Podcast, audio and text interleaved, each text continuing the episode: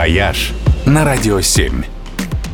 Всем привет! С вами travel эксперт Ольга Яковина. На этой неделе в Костроме появится множество снегурочек.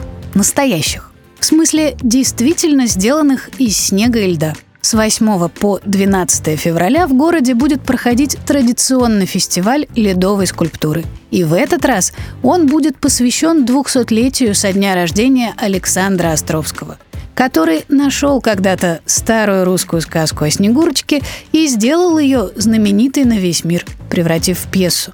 Так что среди конкурсных работ неизбежно будет множество снегурок. Ну а полюбовавшись на них, можно будет отправиться в гости к Снегурочке Теплокровной. У нее в Костроме есть своя официальная резиденция, которая работает круглый год – программе древнерусские забавы вроде катания на дальность колеса от телеги или стрельбы из гигантской рогатки, видеозвонок Деду Морозу и посещение ледяной комнаты, где даже летом температура не поднимается выше минус 18, и где детей угощают снежными коктейлями, а их родителей – медовухой из ледяных стопок. Костромской фестиваль ледяных дел не единственный в России.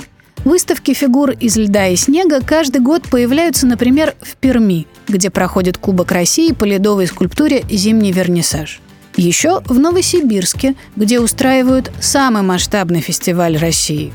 На Онежском озере в Петрозаводске и на Байкале у поселка Листвянка в рамках ежегодного Байкал-феста. А на горнолыжном курорте Кировск в Мурманской области каждую зиму появляется огромная снежная деревня – самое большое в России сооружение из льда и снега. И помимо всего прочего, там есть даже ледовый дворец бракосочетаний для романтиков с холодным сердцем. «Вояж» только на «Радио 7».